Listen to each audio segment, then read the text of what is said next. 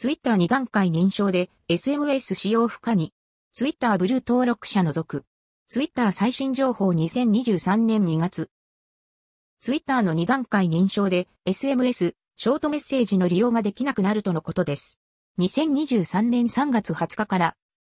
5、バツ、2FA、2段階認証有料化後、バツ、ログインに 2FA、2段階認証必須制、サブスク、ツイッターブルー登録者以外は 2FA 設定で、SMS、ショートメールが使えなくなる。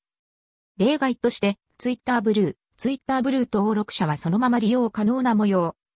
ログインにあたってに2要素認証が必須になるというわけではなく、単純に 2FA 設定の種類に制限がかかるとのこと。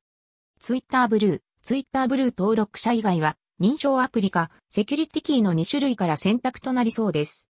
認証アプリは、Google や Microsoft のオーセンティケーターが一般的かと思います。App Store や Google Play Store で認証アプリと検索すると出てきます。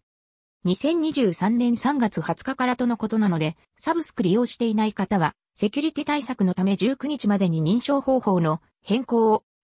Google 翻訳2023年3月20日より、Twitter ブルーサブスクライバーのみがテキストメッセージを2要素認証方法として使用できるようになります。他のアカウントは 2FA 用の認証アプリ、またはセキュリティキーを使用できます。詳細はこちら、Twitter へのログインに2要素認証は必須ではありませんが、有効にすることを強くお勧めします。この変更は、Twitter ブルーに登録していないアカウントで使用できる 2FA メソッドを制限するだけです。 An update on two-factor authentication using SMS on Twitter.